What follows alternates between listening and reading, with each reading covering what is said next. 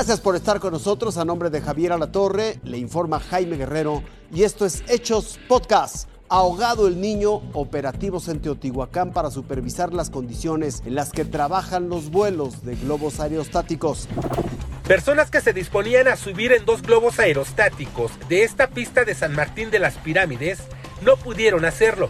Subieron pero a camionetas que los regresaron al lugar donde dejaron sus autos. Los pilotos no contaban con su licencia vigente. Elementos de la Agencia Federal de Aviación del Estado de México y municipales efectuaron operativos por segundo día consecutivo en los globopuertos. ¿Qué se está revisando, señor? Documentos, todo lo correspondiente a la operación de los globos. Vemos que se cancelaron aquí dos vuelos. Sí, de momento sí no cumplen con situaciones administrativas. Ahí mismo preguntamos sobre el piloto del globo que se incendió y desplomó el sábado primero de abril accidente que provocó la muerte de un matrimonio y dejó huérfana y lesionada a una menor de edad. ¿Identificó de dónde, a qué empresa eh, pertenece Víctor Daniel, el piloto del globo que se desplomó el sábado?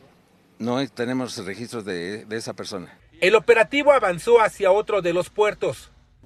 Fueron cuatro las empresas dedicadas al vuelo en globo aerostático las que revisaron las autoridades, ubicadas en los municipios de San Martín de las Pirámides y San Juan Teotihuacán. Que haya seguridad.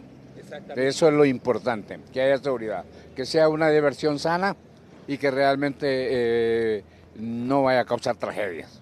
A la que ya le quitaron los sellos de clausura fue la empresa Autocinema Retrovisor, que en principio fue señalada como propietaria del globo que ardió en el aire. No se ha dicho más al respecto. Mientras, en los demás globopuertos, las canastillas se elevaron sin contratiempos aunque aseguraron la actividad es baja a pesar de los días de asueto. Sí, pues baja un poquito la, la clientela, se espantan de que no quieren volar y todo eso. Con imágenes de José Luis Ruiz, Daniel de Rosas, Fuerza Informativa Azteca.